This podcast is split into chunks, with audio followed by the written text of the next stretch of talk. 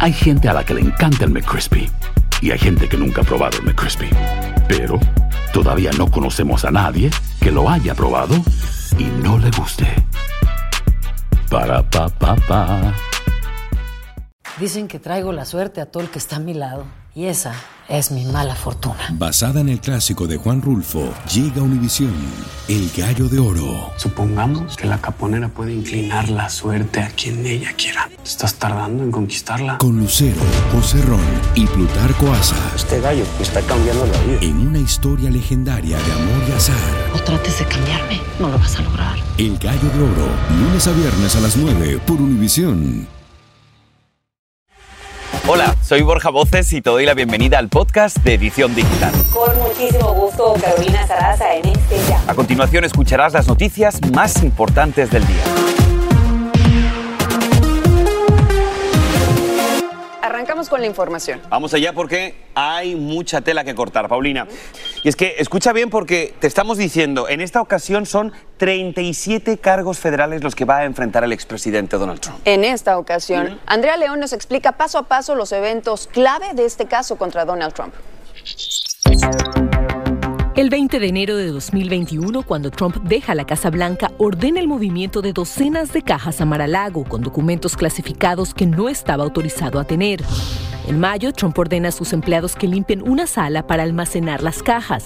Además, ordena que se lleven algunas a su residencia en Nueva Jersey.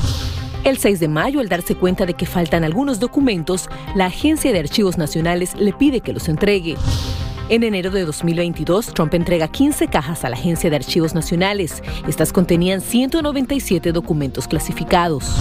En febrero, la agencia remite el asunto al Departamento de Justicia. El 30 de marzo, el FBI abre su investigación. El 26 de abril comienza la investigación del gran jurado. El 29, el Departamento de Justicia solicita a los abogados de Trump acceso inmediato a las cajas, citando intereses de seguridad nacional. El 11 de mayo, un gran jurado emite una citación a Trump, requiriendo se entreguen todos los materiales clasificados aún en su poder. El 23 de mayo, los abogados de Trump le aconsejan que cumpla con la citación, pero Trump supuestamente se resiste. El 2 de junio, un abogado de Trump encuentra en Mar-a-Lago 38 documentos clasificados adicionales. El 3, el FBI visita Mar-a-Lago para recoger los 38 documentos clasificados del abogado de Trump. El 5 de agosto, el Departamento de Justicia solicita una orden para registrar Mar-a-Lago.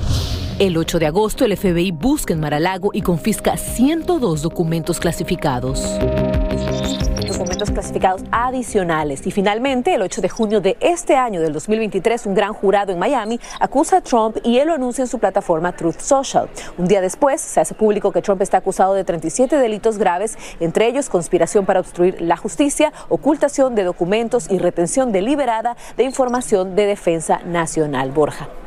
Y ojo con esto, Andrea, porque hay muchos analistas que incluso dicen que esta acusación le podría acercar aún más a la Casa Blanca.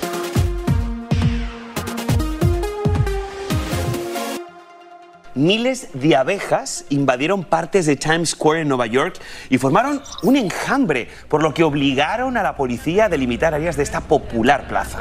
Bueno, un especialista apicultor y los servicios de emergencia acudieron a la zona y procedieron a retirarlas para evitar que alguien resultara lesionado, pero esta no es la primera ocasión que ocurre algo similar, por suerte, sin mayores incidentes. Nada de ver las imágenes, me iba a correr, Borja. Qué miedo, Dios mío. A ver ustedes en casa qué habrían hecho. Cuéntenoslo en las redes sociales. Y bueno, pasamos de abejas a grillos mormones, porque millones de estos están invadiendo literalmente esta carretera de Idaho. El video fue captado por la cámara de un auto y la conductora dice que teme haber aplastado a muchos de ellos. Los insectos se trasladan hasta el vecino estado de Nevada, donde al menos seis condados ya están sufriendo la presencia de esta plaga. Estos grillos llegan a medir hasta 3 pulgadas o más y pueden dañar los campos de cultivo y también afectar la calidad del agua en las zonas. Y pongan mucha atención, por favor. Un hombre de Florida estuvo a punto de perder una pierna e incluso de perder la vida debido a una infección por la bacteria come carne y que desarrolló tras ser mordido, escuche, por un familiar durante una disputa doméstica. Él se llama Donnie Adams, tiene 53 años de edad y al principio pensó que se trataba de una simple lesión, por lo que decidió vacunarse contra el tétanos y seguir un riguroso tratamiento de antibióticos que duró seis meses hasta que descubrieron la verdadera causa. Bueno, vamos a cambiar totalmente de tema para hablar de algo que sin duda nos llena de mucha alegría. Lo están llamando el milagro de la selva. Y es que hoy seguimos muy de cerca la recuperación de los cuatro niños indígenas que estuvieron perdidos casi 40 días en la selva amazónica. Y es que tras un accidente aéreo caminaron y caminaron la vasta selva hasta que finalmente fueron rescatados. Esto es lo que se sabe hasta el momento. Miren, hoy sabemos que los menores se alimentaron con harina de yuca conocida como fariña, comúnmente utilizada por tribus indígenas de la región. Dicen que también comieron varias semillas y las frutas que se iban encontrando en el camino. El padre de los menores está atribuyendo el milagro a las raíces indígenas de sus hijos y esa conexión tan especial que dicen tenían con la selva. Los pequeños dicen haber pasado aproximadamente tres o cuatro días con Wilson, un perro que pertenecía a las Fuerzas Especiales del Ejército de Colombia. Sin embargo, lamentablemente, este héroe canino no ha sido hallado todavía. Te cuento además que el padre de los niños dice haber recibido amenazas por parte de las disidencias de las FARC. Estaremos muy pendientes. Paulina, seguimos con más. Así es, Borja.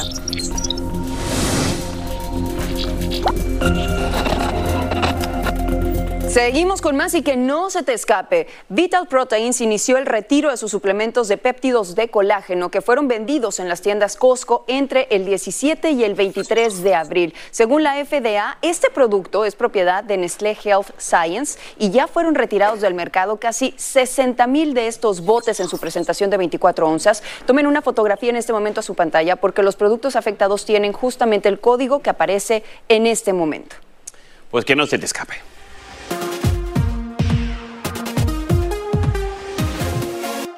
Señores, el luchador Conor McGregor atacó y noqueó al hombre disfrazado de Bernie, la mascota de los Miami Heat, durante una final de la NBA. Este hombre tuvo que ser llevado al hospital tras recibir dos duros golpes de parte del luchador. Todo esto era parte de una promoción para anunciar una asociación entre el equipo y los productos de McGregor, para golpes específicamente, pero la parodia se salió de control. El hombre tuvo que ser tratado con analgésicos sin mayores consecuencias. Hablando de ira, mi querido Borja, ¿cómo ves? Pero madre mía, ¿cómo está el patio, ¿no? Pobrecito, toda nuestra solidaridad con ese hombre que se disfraza de la mascota porque tremenda somanta de palos le cae por parte de este hombre, ¿no? Y mira que la botarga amortigua el golpe, ¿eh?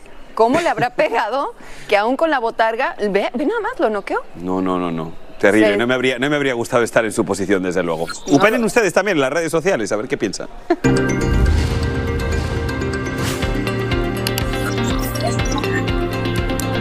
Bueno, este quiero que sepan que es uno de los segmentos favoritos de todos los fanáticos de la edición digital.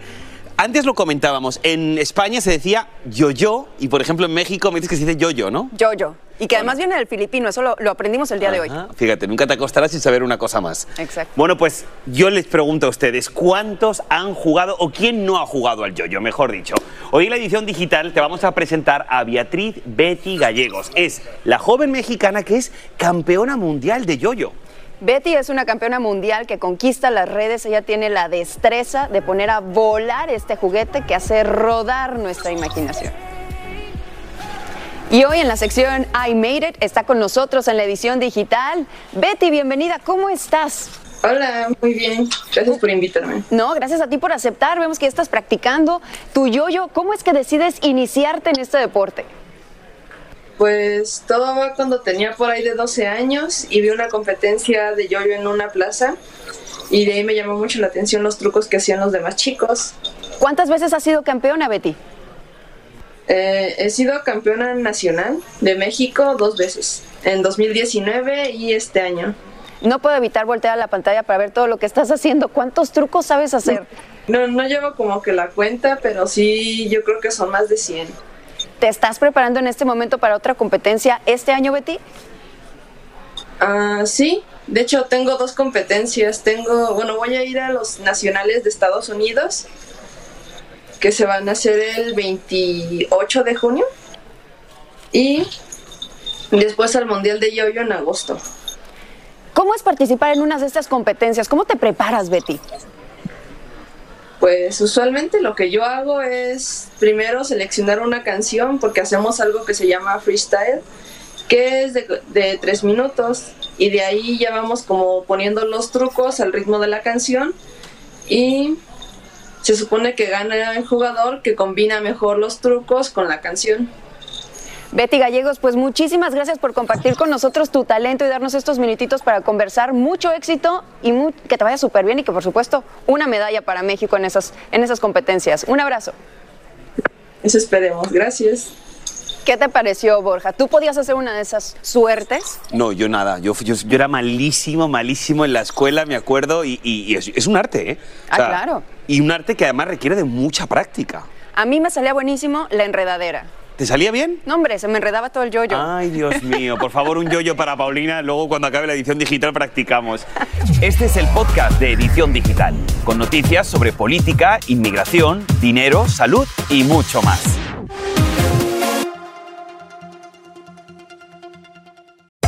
Hacer tequila, don Julio, es como escribir una carta de amor a México.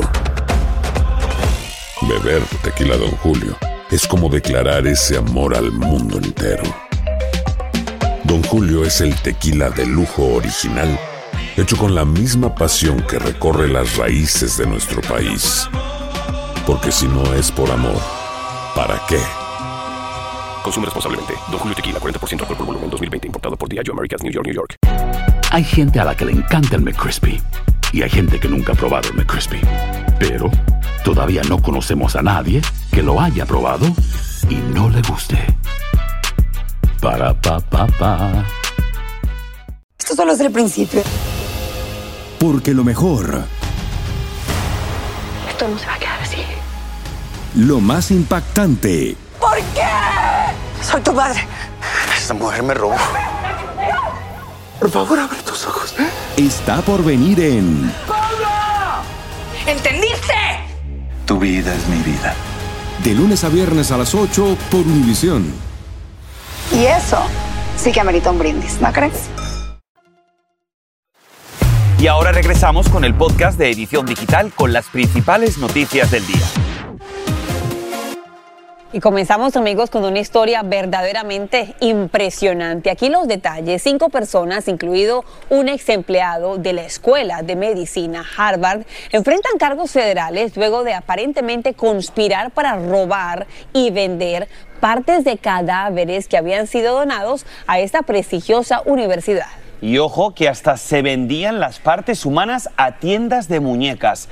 Andrea León tiene el testimonio de algunos de los afectados y lo que dice la institución educativa al respecto parece de película. Miren esto. Es la pesadilla de cualquier persona que ha perdido un ser querido. Esta familia de New Hampshire se enteró de que los restos de su padre eran parte de una serie de robos ocurridos en la morgue de la Facultad de Medicina de la Universidad de Harvard. ¿Es real? Se pregunta la hija del hombre.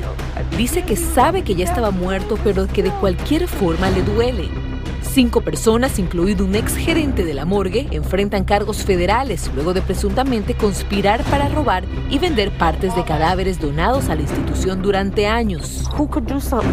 ¿Quién podría hacer algo así? ¿Qué tipo de persona? Se pregunta esta hija devastada y asegura que no hay ningún respeto por la familia, por lo que tienen que pagar. Los documentos judiciales exponen un esquema que involucra el presunto robo y venta de partes de cuerpos humanos, incluidos cerebros, rostros y piel, en varios estados entre 2018 y 2022.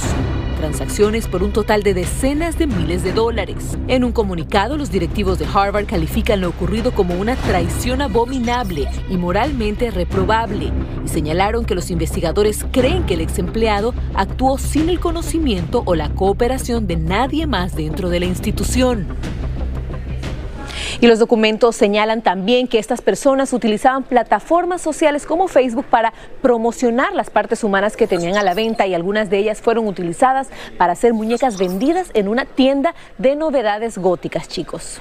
Realmente es triste pensar que eso estaba pasando considerando que son los cuerpos de papás, de mamás, de hijos, pero desafortunadamente no es la primera vez que se escucha de algo así, ¿no? Así es, Caro, es una industria legal que algunas veces ha sido vulnerada y hay personas que terminan pues vendiendo ilegalmente estos cuerpos que usualmente se venden para pues fines eh, científicos, investigativos, pero en este caso lamentablemente terminó en malas manos. No, la verdad que es increíble y sobre todo eso, ¿no? Para los familiares de estas personas tiene que ser terrible ver que los cuerpos eh, o las partes de los cuerpos de tu ser querido va a acabar precisamente en algo morboso. O sea, realmente es repugnante. Muchísimas gracias. Gracias. Gracias, Andrea. Es un negocio de aproximadamente 12 millones de dólares al año. Ahora escuchen lo siguiente.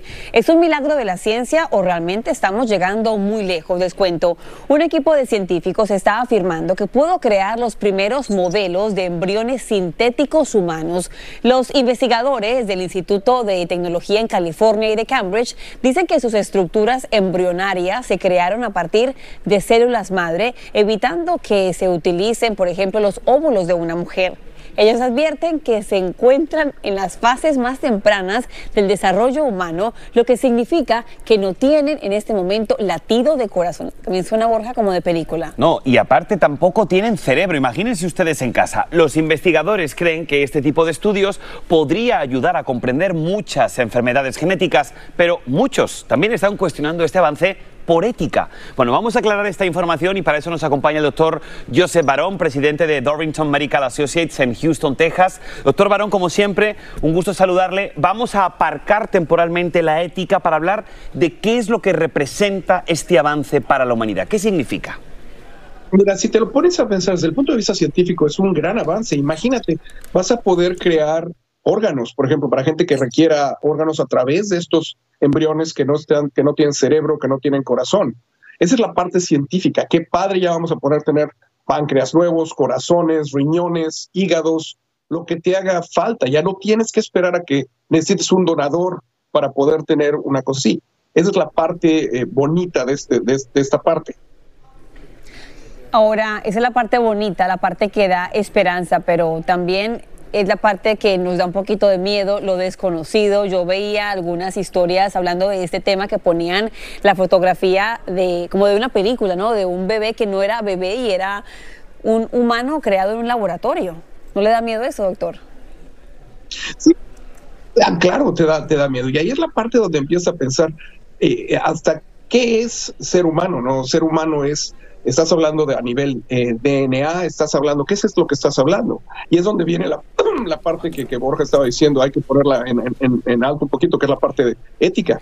La parte ética, estamos haciendo algo que es éticamente eh, apropiado, o estamos haciendo algo así como estas películas de ciencia ficción que ves en el futuro, en el cual incluso va a empezar a haber en, un, en, en dentro, dentro, de poco, va a haber tráfico de órganos por este tipo de cosas, o, es algo uh, onético. Yo creo que aquí es donde vas a tener eh, qué te dice eh, la parte religiosa, qué te dice la parte científica y, qué piensa toda la gente. Yo en lo personal creo que estamos llegando a un punto donde estas cosas van a tener que estar súper bien reguladas y es una regulación que va a tener que ser multiinstitucional, es decir, no nada más los científicos, yo creo que aquí sí vas a tener que traer al público en general, a las instituciones religiosas, que todo el mundo platique para que no haya ningún problema. Doctor, no nos queda mucho tiempo, pero no me gustaría despedir esta entrevista sin que me diga usted, el futuro ya ha llegado, ya estamos aquí. ¿Cuándo se van a poder ver este tipo de avance, pero ya in situ, en las salas de hospitales, de quirófanos, personas que son trasplantadas con este tipo de órganos? Mira, al paso que van las cosas, yo espero que en los siguientes 10 años ya vamos a empezar a tener, si esto fuera a proceder de una manera legal y decir esto, esto se puede hacer sin ningún problema legal o ético, yo creo que en menos de una década vas a poder ver esto, que va a ser un gran avance para la ciencia. Pero una vez más, primero tenemos que quitar todo este tipo de problemas de tipo ético que hay que eh, analizar. Pues doctor Joseph Barón, muchísimas gracias por haberse conectado con nosotros. Feliz día para usted.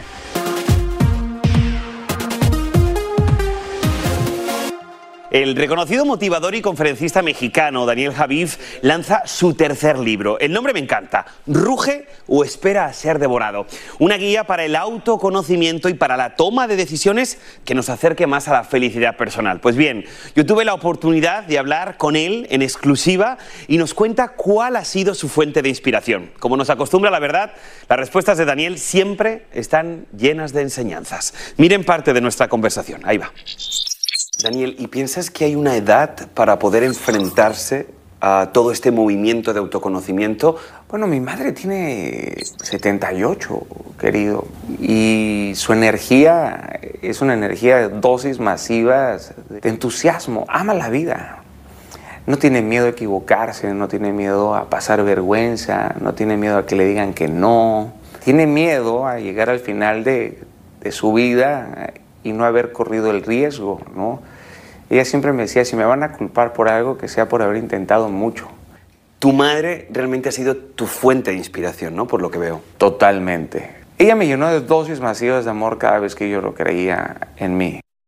Ay, las madres, fuerte abrazo para todas ellas y por supuesto en concreto y particular para la madre de Daniel. No te puedes perder lo que Daniel me respondió también cuando le pregunté por la crisis de salud mental que está afectando a los más jóvenes de esta casa.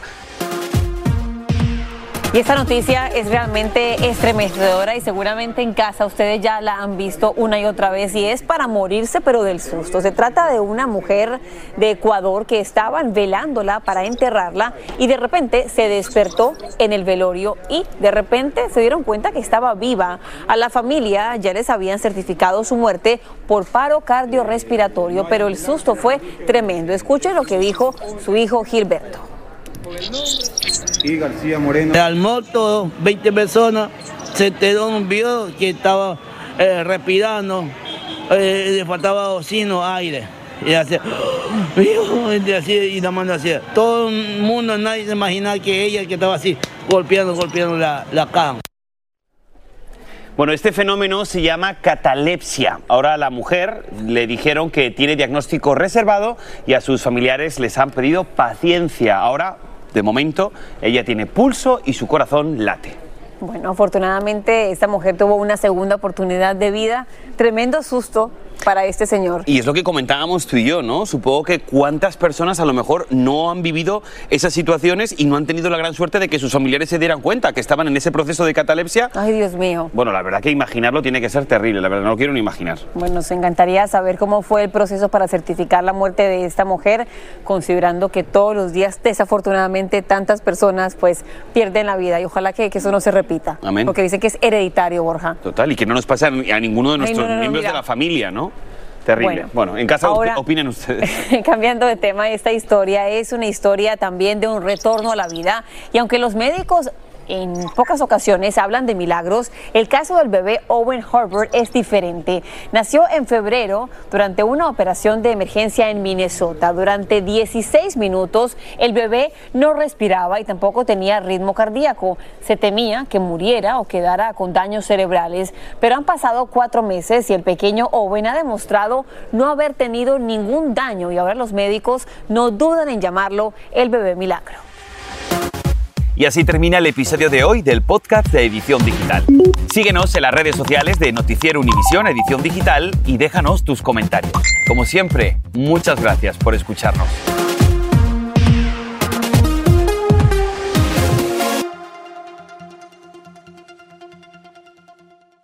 Familia querida de Univisión, aquí Lucero para decirles que no se pueden perder el gallo de oro. Lunes a viernes a las 9 por Univisión.